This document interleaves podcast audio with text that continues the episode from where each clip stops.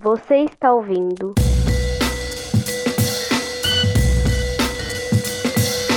Podcast Conjunturas.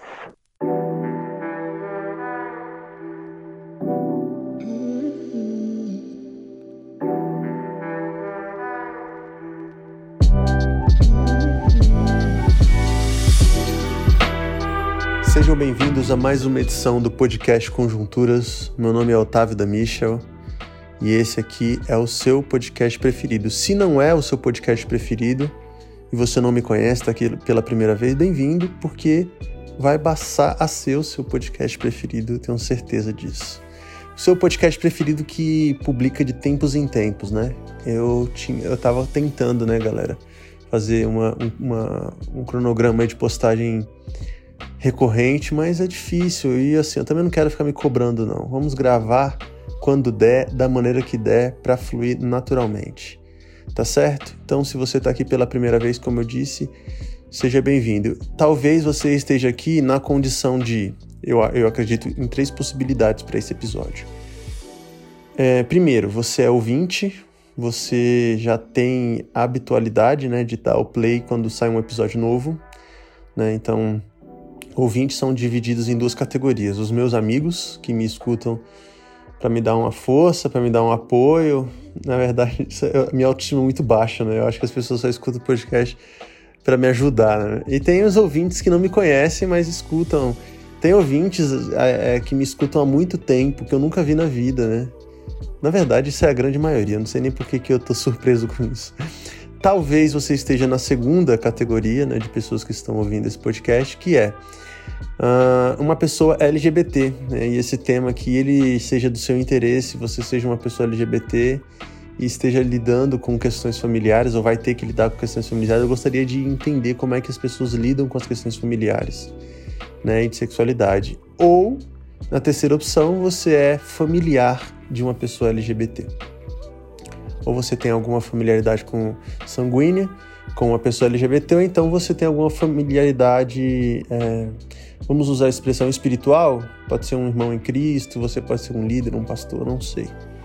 Então, eu não sei exatamente qual é a sua categoria, mas eu espero conversar com todos, com todos vocês, com todas essas categorias, digamos assim, nesse episódio. Hoje eu quero conversar um pouco com vocês a respeito da relação de pessoas, de famílias é, com os seus entes queridos saindo do armário, né? Ou a relação dos seus, das pessoas LGBT suas famílias mas eu quero fazer um preâmbulo aqui, uma introdução anterior né, a isso.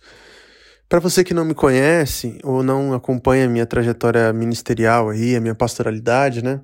Eu sou pastor de uma comunidade há sete anos e a gente vem discutindo sobre é, sexualidade, né? Sobre diversidade sexual tem um pouco mais de dois anos. Ou um pouco menos de dois anos, por volta de dois anos, assim. Ou seja, a gente passou cinco anos aí, eu passei cinco anos refletindo sobre o tema, lendo, orando, pesquisando, conversando, até é, sentir que era o momento e me sentir pronto para começar a conversar sobre isso.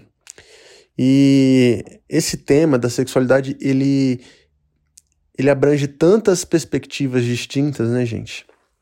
É, não é só falar sobre é, isso ser pecado ou não pecado, né? Principalmente quando você pastoreia uma igreja, tem outras coisas que você precisa levar em consideração, como por exemplo a relação familiar, a relação social né, das pessoas, enfim, tem uma série de questões que precisam ser levadas em conta.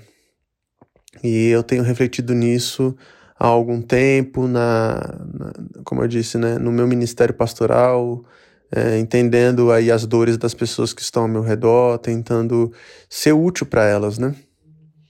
E na semana, algumas semanas atrás, na verdade, eu, eu lidei com uma situação que me fez, que me motivou a gravar esse episódio aqui. Alguns de vocês que estão ouvindo provavelmente sabem do que eu estou dizendo, ou até a pessoa em questão aqui vai saber, vai se identificar. Uma, uma, uma amiga, uma ovelha muito querida, muito amada, estava é, enfrentando uma dificuldade muito grande com a família dela. Né? Ela, ela, tava, ela está saindo do armário para a família né? de maneira oficial recentemente. Porque também tem isso, né, galera? Essa saída do armário, ela nunca é é, ela nunca é tão padrão assim, né? Tipo, ah, eu saí do armário para todo mundo. Muitas pessoas LGBT se sentem à vontade de fazer isso aí de maneira gradual, né? Então, primeiro para os amigos mais íntimos, depois para os familiares mais distantes. Às vezes a família nuclear ali é a, é a última a saber, né? Pelo medo da rejeição, medo do confronto, etc. E ela já está num relacionamento há muito tempo com uma, com uma outra mulher e tal, mas estava é, enfrentando essas dificuldades familiares. Aí eu conversei com a família dela, eu tomei a liberdade de conversar com a família dela, né, sem ela, é, porque eu já conhecia a família dela e já pastorei ela há muito tempo e tal. Então achei que seria importante. E ali eu tive uma conversa bem honesta com a família e muitos feedbacks positivos, negativos, muitas coisas que eu achei que valeria a pena reunir aqui nesse episódio como uma forma de, é, de pauta, né? Não quero expor a situação dela aqui em questão, mas usar o exemplo aí para tentar auxiliar outras pessoas. É, o que eu tenho dito para a maioria da fam da, das famílias de pessoas LGBTs é o seguinte: é, existem, na verdade, duas abordagens, né? A abordagem que eu faço com uma pessoa que é LGBT, cristã e quer né, continuar servindo, seguindo a Cristo, etc. E a abordagem que eu faço com a família dessa pessoa, que eu acho que pode ser os dois casos aqui presentes. O primeiro é, a gente precisa entender que cada um tem o seu tempo, né? Então, geralmente quem me procura, em primeiro lugar, são as pessoas é, LGBT que estão saindo do armário, que estão tentando se encontrar dentro da igreja novamente e tal. E para essas pessoas, como elas são as primeiras a me procurar, né, não são as famílias que são as primeiras a me procurar, eu sempre digo a mesma coisa: tenha paciência com os processos. Não é fácil, é dolorido, né? Eu sei que às vezes é até violento, machuca, mas tenha paciência com os processos, porque essa nossa esse nosso mediatismo ele pode ser extremamente é, prejudicial para alcançar um bom resultado, entende? Ele pode ser prejudicial para a gente chegar num, num bom lugar, num, num, bom diálogo. Então a gente precisa ter paciência com os processos. Eu sei que a militância ela trabalha de uma outra lógica, né? Impõe o seu lugar e você não é professor de ninguém e você não é professora de ninguém para ensinar as pessoas e tal, tal, tal. Mas não é bem assim que funciona na prática, tá? Na prática, a realidade é outra. Família é algo que é, mexe muito com o nosso emocional, então não adianta você chegar é, dizendo, é, dando várias, né, com palavras prontas e etc., né, com discursos é, bem construídos e irrefutáveis. Não é assim que funciona, porque no final das contas, dependendo do grau que você tem de proximidade com a tua família, essa rejeição ou essa não aceitação deles pode ser bastante traumatizadora para você, né? Ou traumática, melhor dizendo. Então tem que ter paciência, né? Tem que ter paciência, entender o tempo de cada um. Então, se você é uma pessoa LGBT que se encontra nessa situação, né, de, de rompimento com a família, ou então que está pensando, né, em, em comunicar a tua família, sair do armário para tua família, etc., eu recomendo que você tenha paciência com esses processos, mas que não deixe de fazer. Porque ao mesmo tempo, é importante que a família entenda o seguinte, cara. É, quanto mais tempo uma pessoa permanecer tendo que esconder aquilo que ela é, de fato, menos à vontade ela vai ficar no seu ambiente, entendeu? E isso pode ser muito violento, isso pode ser muito é, traumático, pode ser muito doloroso. Então, é importante que você se se apresente, é importante que você coloque seus limites, é importante que você é, diga quem você é de fato, mas isso tem que ser feito com sabedoria, né? Principalmente se sua família é mais conservadora. Então, o recorte que eu estou querendo abordar aqui nesse episódio do podcast é com famílias cristãs, né? Ou famílias conservadoras que às vezes também vão ser pautadas por uma ética e uma moralidade cristã, mas não necessariamente é uma pessoa religiosa, né? Porque no final das contas é isso, né? Se você é uma família, vem de uma família conservadora e tradicional, isso aí vem da onde, essa família, esse, esse pensamento, essa linha de raciocínio? Ela vem é, da, da fé é, judaico-cristã, não tem como. Mesmo que a tua família não seja praticante de uma religião, não seja assídua num culto, etc.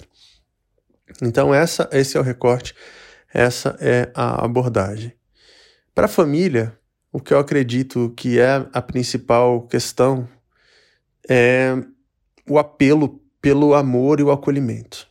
Eu acho que no primeiro momento é um, pode ser até um erro você acreditar na possibilidade de convencer sua família a respeito de uma de uma de um pensamento progressista so, é, em relação à sexualidade, entendeu?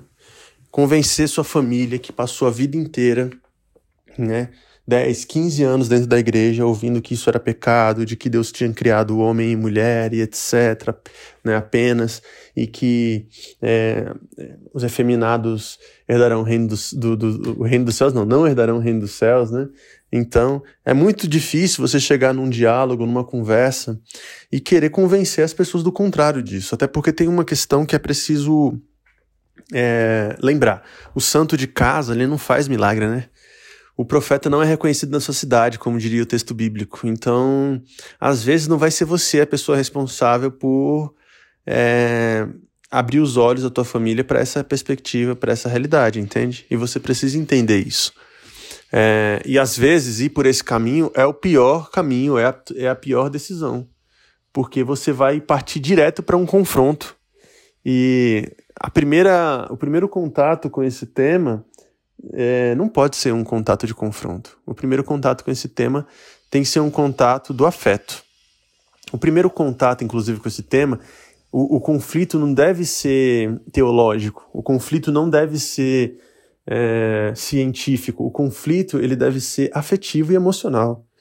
Né? Então isso serve para você que é uma pessoa LGBT e está saindo do armário para tua família, e serve para você que é familiar de uma pessoa LGBT. Não queira convencer também uma pessoa LGBT a partir de versículo bíblico, né? Ou de frases prontas, porque isso não funciona assim. Sobretudo se essa pessoa em questão é uma pessoa cristã ou criada dentro dessa lógica cristã, porque você acha que ela não teve essa reflexão? Você acha que ela não pensou sobre o inferno? Você acha que ela não pensou sobre os textos que a teologia, a teologia é, inclusive, são chamados de textos de terror, né? São todos esses textos de menção à, à homoafetividade, né? Por mais anacrônico que seja esse texto, né? Porque é uma expressão moderna encaixada dentro de um texto antigo. Mas, enfim, você acha que essa pessoa não pensou nisso? Com certeza ela pensou, entendeu? Então, você sair cuspindo versículo para as pessoas também não vai resolver nada. Não é assim que você convence ninguém a respeito do pecado e do juízo. Você tá entendendo? Aí se fala assim, pô, Dan, mas aí o que, que você tá querendo dizer? Qual é a tua posição em relação a isso? Bom, a minha posição é a posição de conciliação, cara. Porque vamos pensar a partir da seguinte perspectiva: que tua família conservadora, ou tua família cristã e ou conservadora, né? Ela entende que a homossexualidade é pecado e que essa é a leitura mais tradicional, mais comum, etc. E ela, ela quando ela entende isso e vê que você está nesse caminho, qual é a primeira reação dela? Te livrar ou te alertar desse caminho de perdição. Portanto, quando ela te fala a respeito do pecado da prática homossexual, ela não está fazendo isso para te provocar ou para te pirraçar, está fazendo isso como um ato de amor, entendeu? Porque ela acredita que ela está te alertando disso. E se você não olhar por essa perspectiva, você achar que tudo é uma, uma afronta, tudo é uma questão de homofobia e etc., você vai romper facilmente com a tua família. Na cabeça deles, o que eles estão fazendo é te amar. Eles estão te amando através dessas exortações. Mas para você que é familiar de uma pessoa LGBT, existem outras formas de amar que não seja apenas exortando. Então, no final das contas, o que a gente precisa chegar aqui com esse episódio é num senso comum de como conviver harmoniosamente em paz, mesmo a gente divergindo a respeito disso. Porque a discussão a respeito de das tecnicalidades, desculpa, tecnicalidades, quase que não sai. As discussões a respeito das tecnicalidades é, da sexualidade, e quando eu falo de tecnicalidade, eu estou falando de é, teologia, né?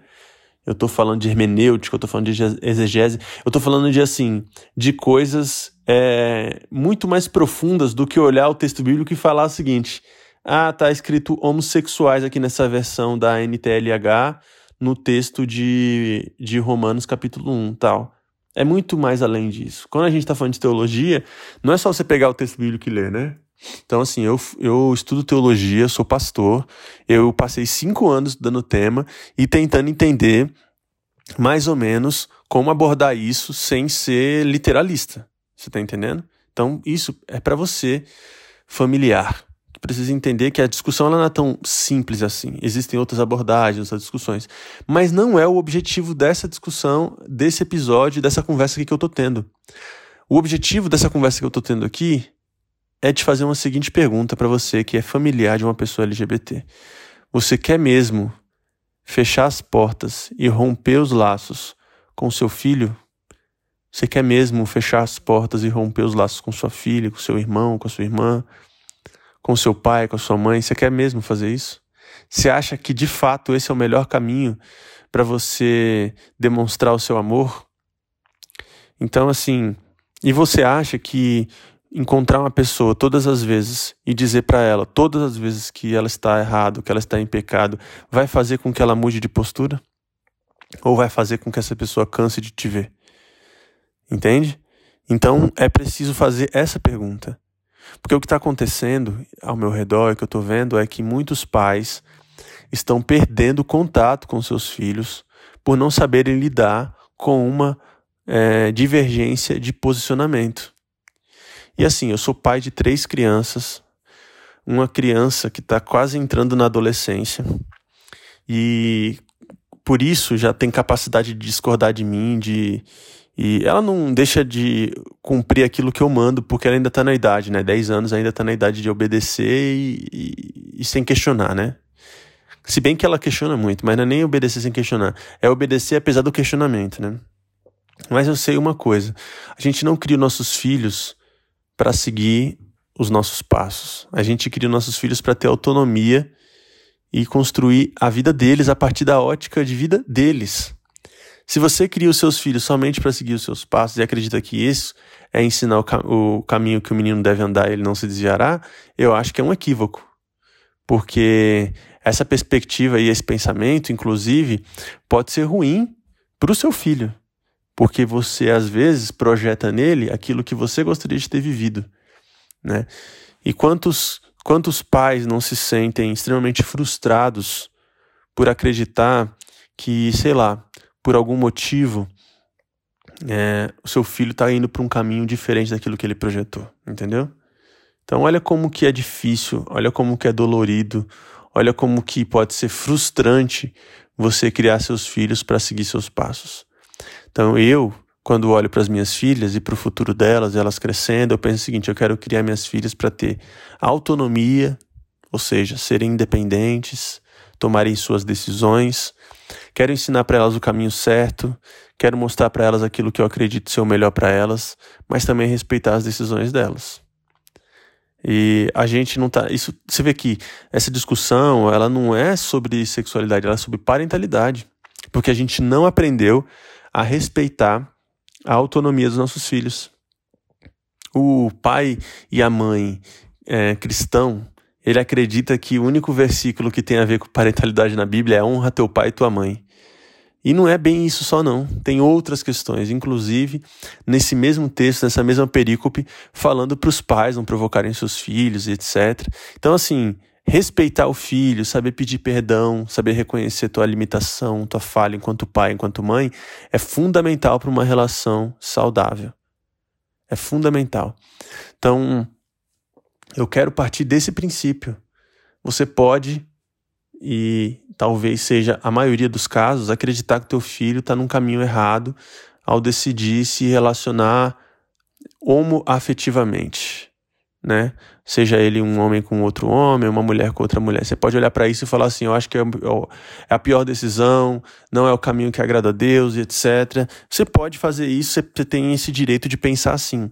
Mas eu quero que você entenda o seguinte: por mais que você é, tenha um poder de influência na vida dele, você precisa pensar que às vezes o confronto constante ele não, não é um bom caminho. Entendeu?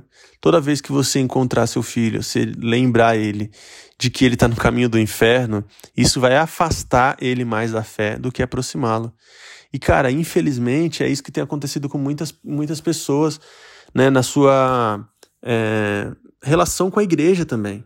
As pessoas rompem sua relação com a igreja porque sua relação com a igreja ela é baseada nessa discussão de céu e inferno sempre, e ele está sempre no lado da condenação. Né? Então, assim, ah, porque você se relaciona.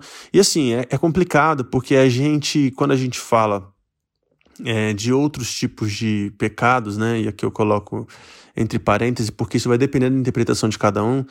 Falar, ah, pastor, então você está relativizando a Bíblia? Irmão, relativizar a Bíblia faz parte da pregação há milhares de anos. Eu vou te dar um exemplo muito básico.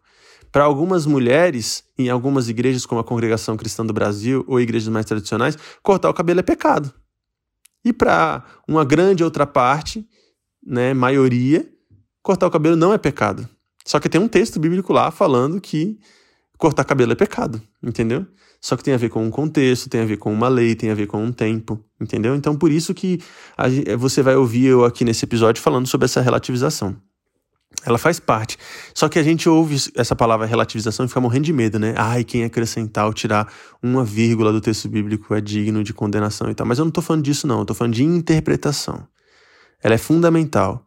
Um outro exemplo de interpretação, e aqui eu estou sendo bem didático, vocês estão percebendo, talvez você que é minha membro da minha igreja, né, esteja assim, pô, esse, eu já ouvi isso algumas vezes, mas eu preciso ser repetitivo às vezes para aqueles que estão chegando agora, né? Um outro exemplo de interpretação é a história da mulher adúltera que encontra nos evangelhos.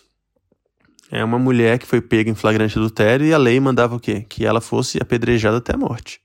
E o que, que Jesus faz? Ressignifica a lei, relativiza a lei. O que, que Jesus faz? Dá uma outra interpretação. A partir do quê? Da lei? Não, a partir do amor. É por isso que a Bíblia diz que a letra mata, mas o espírito vivifica.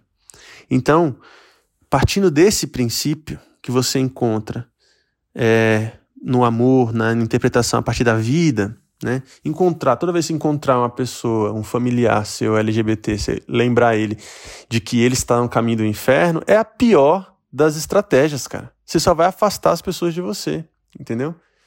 Então, é preciso você entender que, olha, seu filho tomou uma decisão, sua filha tomou uma decisão, é, é uma decisão difícil, às vezes você não tem capacidade de compreender, e tudo bem se você não conseguir compreender, você não precisa saber de todas as coisas, mas é fundamental que ele saiba que é amado, é fundamental que ele saiba que é aceito e que é acolhido. Mesmo que ele é, entenda que não é compreendido, mesmo que ele entenda que não existe um apoio da sua parte na sua decisão. Mas o lugar de casa tem que ser um lugar de segurança, um ambiente de segurança. E eu estava falando sobre a relativização é porque é o seguinte: por exemplo, uma mãe que tem em casa dois tipos de filho. Um filho LGBT, que se relaciona é, com uma pessoa do mesmo gênero e num relacionamento monogâmico, sério, comprometido, é, todo baseado numa lógica né, de compromisso e etc. E um outro filho que se relaciona de uma maneira mais promíscua mas de maneira heterossexual, ou seja, principalmente se esse outro filho for um, um homem, né? Que se relaciona com mais de uma mulher, que leva mulheres para casa dele, ou que né, tem relações sexuais antes do casamento, né? Que para muitas das, dessas famílias também é um problema. Quando você olha para esse rapaz que está nessas relações promíscuas, você consegue olhar e dizer o seguinte: olha, isso não é da vontade de Deus, ou Deus não se agrada disso, mas, continuar mas continua acolhendo, amando e, e acreditando essa pessoa como uma pessoa seguidora de Jesus, por exemplo, mesmo que você condene suas ações. Mas quando você olha para uma pessoa LGBT, você não consegue fazer às vezes da mesma maneira. Por quê? Porque quando você olha para essa pessoa, você já olha para ela é, como uma pessoa a caminho do inferno, entendeu? Então essa, essa, essas comparações elas também machucam muito, porque eu eu acho que às vezes a impressão que, que as pessoas têm é que a heterossexualidade ela é redentora, né? E ela não é redentora, não é porque você é hétero que você vai pro céu, não. Da mesma maneira, eu acredito, eu, Otávio da Misha, eu acredito que não é porque você é gay que você é pro inferno, não, entendeu? Então, olha como é que é complexo. Você está percebendo que eu estou sendo cuidadoso nas minhas palavras aqui. Porque eu acredito que eu estou conversando aqui nesse episódio com pessoas que são fora da minha bolha, com pessoas de outras igrejas. Eu recebi semana passada a mensagem de uma mãe na DM do meu Instagram dizendo o seguinte: meu filho é LGBT. Aliás, não ela não usou essa expressão, não. Ela falou que, ela falou que o filho dela era viado. Ela usou essa expressão. E ela falou assim: meu filho. Sempre achei que meu filho fosse viado. E a gente sempre tentou tratar isso aqui em casa de maneira discreta. Mas agora, recentemente, ele passou a ouvir algumas coisas, e, e é uma família cristã, tá? ouvir algumas coisas, inclusive da sua parte, dizia ela, né? Que tá fazendo ele se sentir mais à vontade para se é, assumir para todo mundo. E ela falou isso com uma certa indignação, como se fosse uma culpa minha. O filho dela tá saindo do armário, entendeu? E tipo assim, ela falou de uma maneira até muito agressiva, né, na primeira mensagem que ela enviou. E eu fiz o quê? Eu, né, como sempre tento, desviar esse ódio e tentar compreender o que está acontecendo, né? Então não responda a mesma altura, não. Principalmente nessa situação aí. Porque a expectativa dessas pessoas é que eu seja. que eu já não seja crente, né? Digamos assim. Então fui tentar entender. E aí, quando passou algum, alguns. Algumas mensagens depois, alguns dias depois, a gente já estava conversando amistosamente. E eu vi ali o desespero de uma mãe perdida, né? Que ama muito o seu filho mas que está vendo seu filho sair do armário, sair do seu controle, uma, um, um, jovem, né, quase entrando na vida adulta ali, vinte e poucos anos, né, e é isso, ela desesperada, sem saber como agir. E quando eu vejo isso, eu fico triste, fico preocupado, não somente com aquela, aquela aquele jovem LGBT que ele vai sofrer com certeza por muitas questões, né? Não só familiares, mas ser uma pessoa LGBT no Brasil não deve ser uma tarefa fácil, entendeu? Não deve ser uma situação fácil. Mas também fico com dó daquela família, porque vejo ele sofrendo por amor também aquela pessoa, entendeu? Então a gente precisa, não é, você vê que a coisa lá não é tão, ela não é tão é binária assim, né? É tipo, ai, o, a família acolhedora e a família homofóbica. Não, as coisas elas são mais complexas do que isso. Existem as famílias é, que amam, as famílias que, que querem o bem, mas que não conseguem compreender tal demanda. E eu acho que, nesse caso, é muito mais fácil de resolver a situação. Mas tem se tornado difícil, às vezes, pela abordagem. Então, uma família que às vezes quer convencer o seu filho do contrário, acreditar que falar para o seu filho toda vez que vê ele que ele está indo para o inferno, precisa entender que essa é uma estratégia ruim. E uma pessoa LGBT que está saindo do armário e ver a repreensão da sua família, dos seus pais e tudo mais, acreditar que sua família é toda homofóbica e odeia ele, e com isso se afastar, ou ser às vezes até mesmo reativo demais, né? E assim, que fique claro aqui, para mim a vítima dessa história não é a família, para mim a vítima dessa história é a pessoa LGBT, mas é importante que essa pessoa ela saiba, é importante que ela saiba lidar com a situação. Eu sei que às vezes, na maioria dos casos, né, a, a abordagem é, psicossocial, digamos assim, ela é outra, né? Se imponha e etc. Né? Você precisa viver aquilo que você é de fato, você não deve se esconder. E eu também acredito que não, eu acredito que isso deve ser traumático e violento, como eu falei. Mas eu acredito que, assim, enquanto seguidor de Jesus, a gente precisa ter uma abordagem diferente, entendeu? Ter uma abordagem diferente. É difícil, irmãos, é difícil, irmãs, mas a gente não pode abrir mão de quem a gente ama com tanta facilidade assim. A gente precisa aprender a superar nossas diferenças, né? Eu pedi para que algumas pessoas, né, eu, aliás, eu abri, né, publicamente para quem quisesse enviar as suas histórias aqui pra gente, né? Pessoas LGBT saindo do armário e tal, enviasse também. É, inclusive, eu sempre, é, eu sempre não, né? Mas sempre quando rola um episódio participativo, eu coloco essas oportunidades de participação no grupo do WhatsApp do Conjunturas, que é um grupo exclusivo para recebimento de link de conteúdos. Ninguém posta nada lá não, só eu. Se você quiser participar desse grupo, depois você pode ir no link da minha bio, das redes sociais lá e entrar no grupo do WhatsApp. Eu mando uma mensagem que eu te mando o link do grupo, tá bom? A gente vai ouvir agora uma mensagem do Guilherme.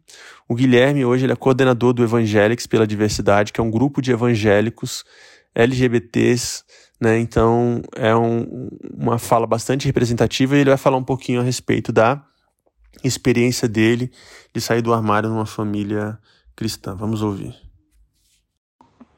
Bom, eu cresci em uma igreja tradicional, muito tradicional, a Igreja Adventista do Sétimo Dia do Movimento de Reforma. Quem conhece sabe o quanto ela é tradicional. E toda a minha infância e adolescência girou em torno da cultura e da tradição da igreja, cultos matinais, noturnos, não tinha televisão em casa, é, não, não tinha nada da Disney, essas coisas. Final de semana, ir para a igreja, participar dos ensaios, dos eventos, os círculos de amizade, elas só, só eram pessoas da igreja.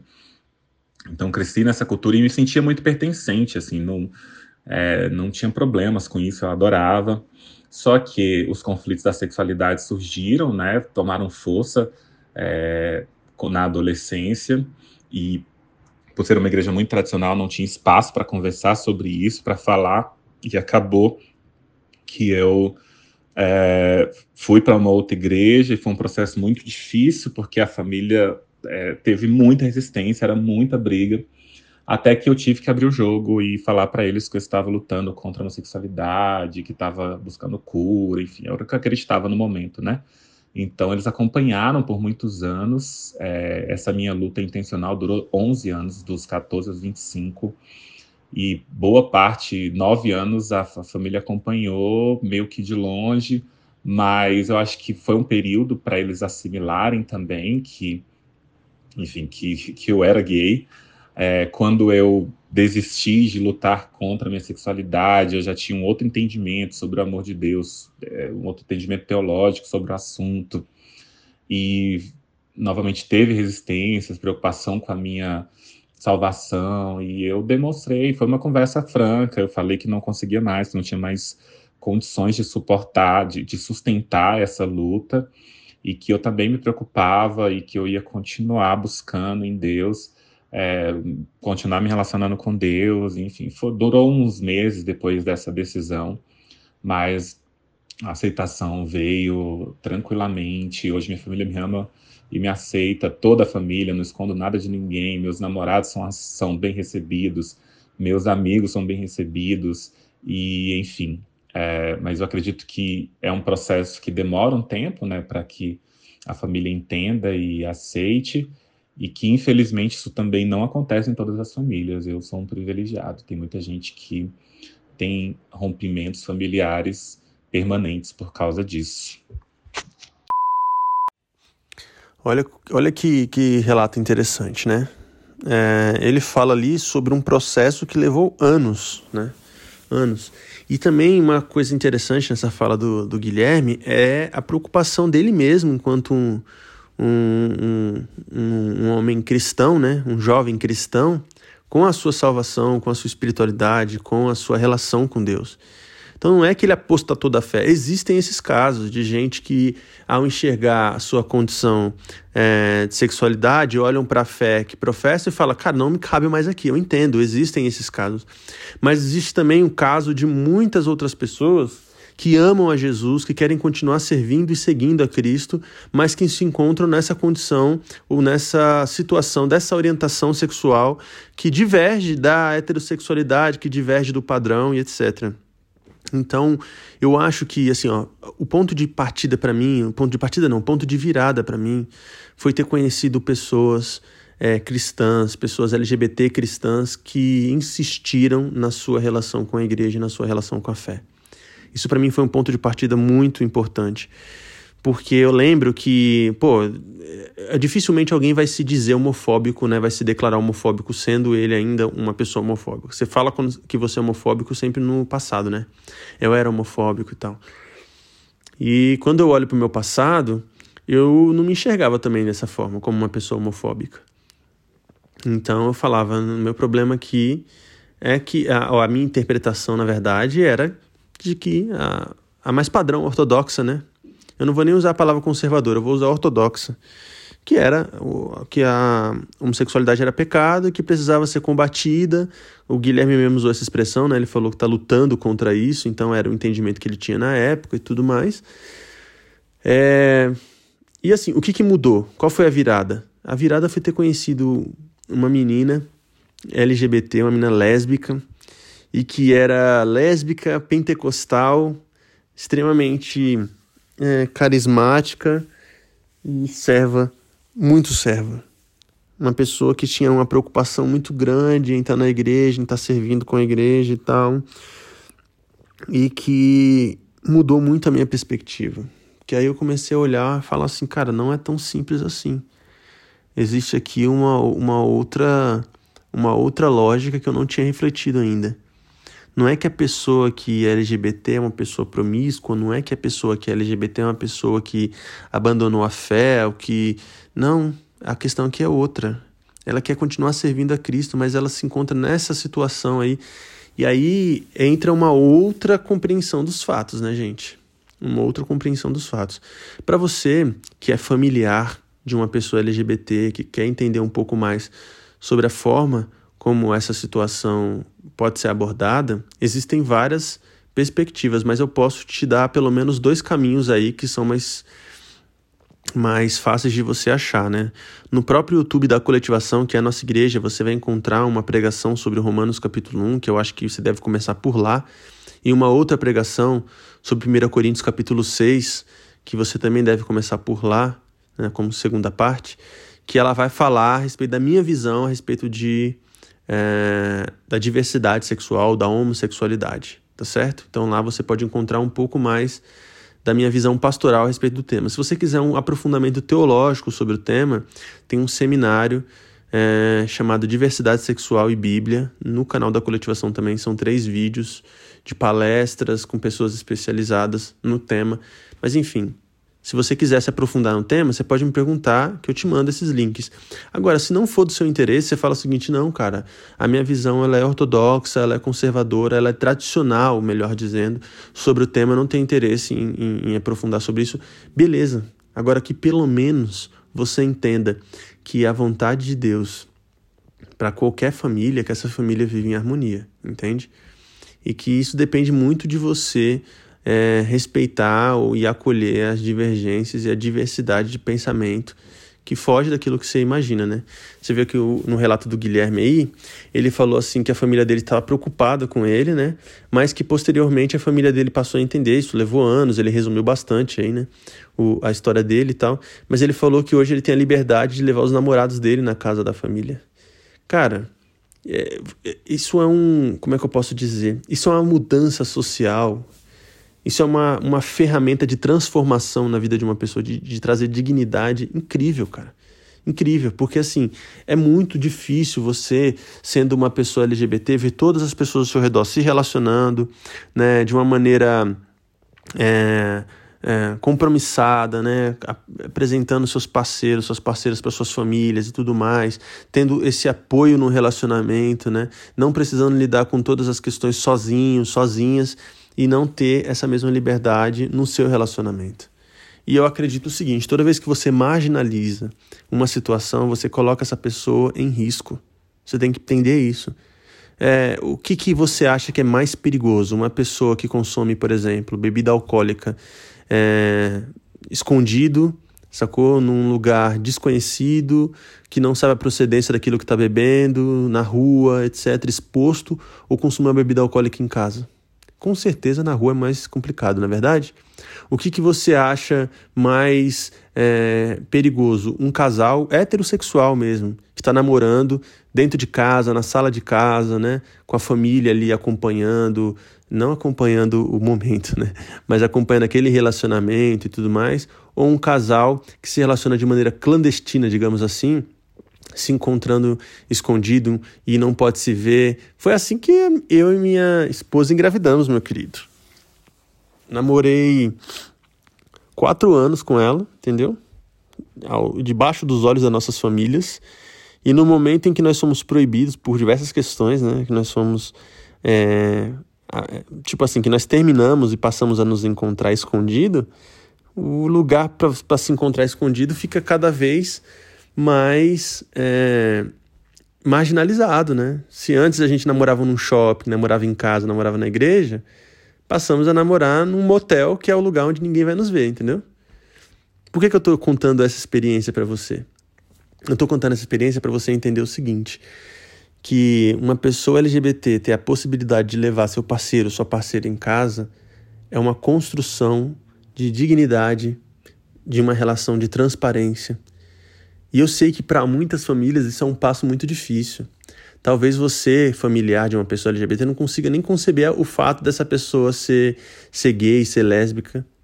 Quanto mais receber o parceiro ou a parceira dela aqui, na sua casa. Então eu entendo isso, que não é fácil. Mas ao mesmo tempo eu quero que você enxergue pela ótica dessa pessoa. O quanto que ela pode, se sentir é, vitimizada, o quanto que ela pode se sentir excluída da família, sendo que né, em outras ocasiões os parceiros e as parceiras do, dos filhos é, são recebidos, são acolhidos, né? E os parceiros e as parceiras dela não podem ser recebidos nem acolhidos. Entende? Ah, e assim, eu e digo mais, o ambiente, e é isso aqui é para você que é uma pessoa LGBT, principalmente para você que é um homem gay, né? O ambiente é, de relacionamento de homens gays, muitas vezes ele passa por essa clandestinidade, ele passa por essa hipersexualização, por essa hipervalorização da imagem. Vocês sabem do que eu estou falando aplicativos como Grinding, etc., são uma forma muito complicada de você se relacionar e eu não recomendo para ninguém, entendeu? E às vezes é o caminho que as pessoas encontraram, por quê? Porque ali você vai encontrar um monte de gente dentro do armário ainda, um monte de gente que não pode se relacionar nas suas próprias casas, que tem que fazer isso de maneira clandestina. Agora você imagina se você pode fazer isso de uma maneira mais comprometida. Você imagina se em vez de você encontrar um parceiro no grinding, você imagina se em vez de você encontrar um parceiro numa balada qualquer aí, você encontra um parceiro, é, sei lá, num evento cultural, se você encontra um parceiro na igreja, você encontra um parceiro dentro de um evento familiar, de amigos. É uma outra perspectiva e um outro início de relacionamento, entende? Eu não estou aqui querendo generalizar as coisas, tá? Mas eu estou falando sobre uma leitura é, um pouco mais ampla né, da, da situação, de maneira mais geral. assim. É, e eu quero ouvir também um, com vocês um outro relato do Rodrigo, que também é ouvinte, e falou sobre a experiência dele, que foi um pouco diferente da do Guilherme, da sua saída do armário. Vamos ouvir então o, o Rodrigo. Bom, vamos lá. É, meu nome é Rodrigo Rodonado e eu vou tentar resumir para vocês como foi sair desse armário, né? E seguir o cristianismo, né? Seguir essa promessa de redenção para Deus. É, eu nasci num lar onde meu pai é militar e pernambucano, então daí, já, daí você já imagina como foi sair desse armário, né? O pai tentou me colocar de volta desse armário na base de, de chutes, surras todos os dias. Só que quando ele viu que ele não ia conseguir colocar o filho de volta no armário, trancar e jogar a chave fora, né? O filho, no caso, eu fui lá e fiz o quê? Fui lá e quebrei esse armário todinho, né? E quando a gente sai desse armário, a gente sai gritando pro mundo, né? Ah, eu sou gay, né? E a gente sai tão revoltado desse armário, com um sentimento de exclusão familiar, né? Que, que a gente vai o quê? A gente vai experimentar o quê? A gente vai experimentar o mundo, né? Tudo que o mundo tem para oferecer, né? E quando chega um momento que a gente experimenta tudo que o mundo tem para oferecer, e só que um detalhe, o mundo ele, ele, ele não vai suprir aquele, aquele, aquele vazio, aquele abandono. Então chega uma hora que a gente cansa, né? A gente quer desistir de tudo e tem muita gente, até mesmo eu, que tem um sentimento de quê, né? De, de desejar a morte, né? Só que te, teve um detalhe nessa minha caminhada que eu não sabia, que eu e você, a gente foi escolhido, né? Foi escolhido por Deus, por Jesus. E nessa minha saída de armário, até minha caminhada até hoje, com meus 30 anos de idade, eu fui conhecer a Deus com 28 anos de idade. Eu fui conhecer o sentido da vida com 28 anos de idade. Eu fui sentir a presença de Deus com 28 de idade, 28 anos de idade. Então pronto, né? Agora, além de eu ter saído do armário, ser gay, agora gay cristão, isso existe, né? Que promiscuidade, né? É essa. E aí eu falo uma coisa, sim, isso existe. É, gay cristão, né?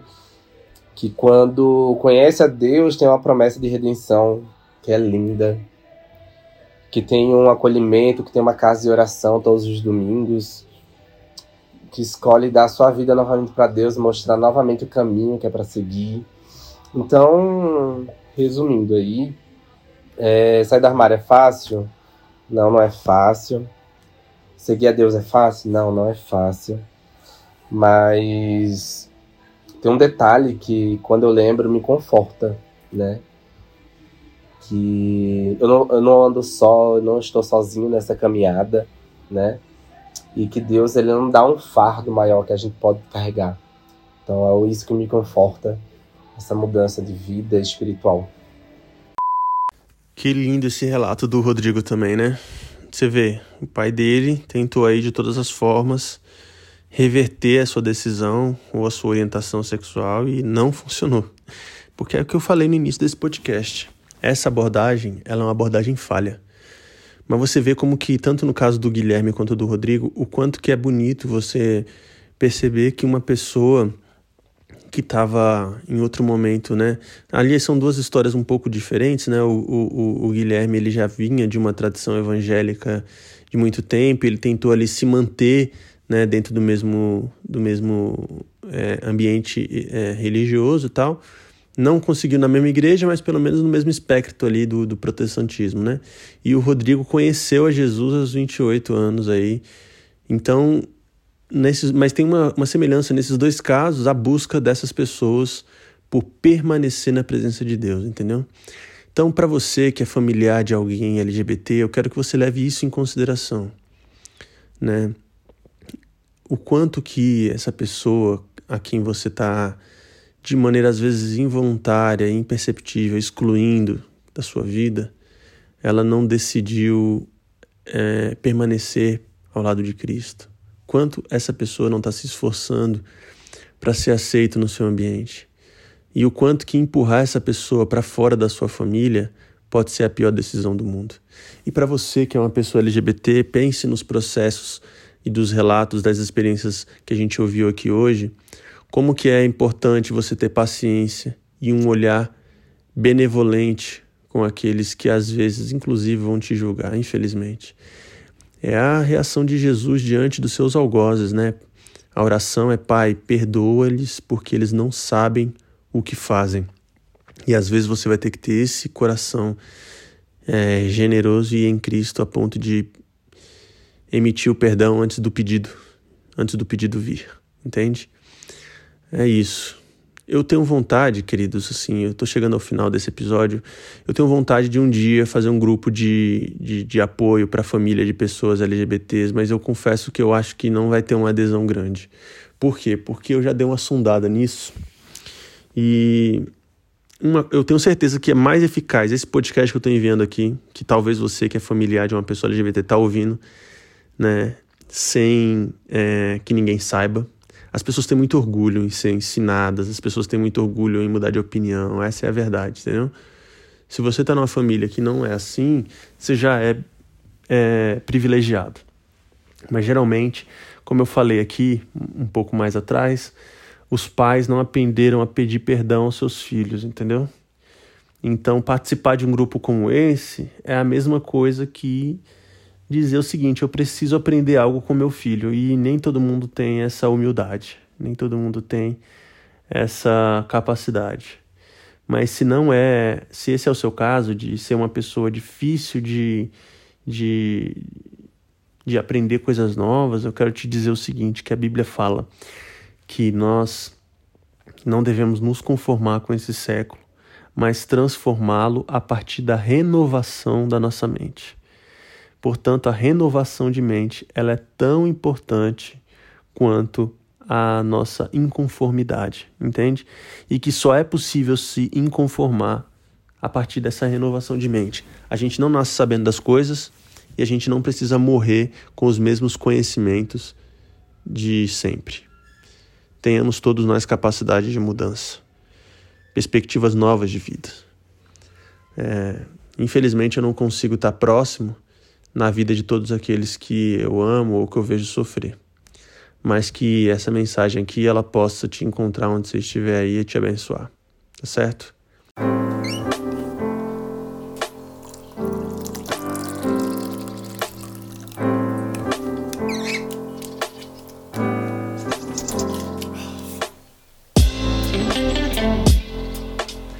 Estamos chegando ao fim de mais um episódio do podcast Conjunturas. Eu espero que isso aqui tenha servido para você de alguma forma. E se esse, for o caso, então eu quero te pedir para que você compartilhe aí nas suas redes sociais. Né? De repente, isso pode abençoar uma pessoa que te segue. Né?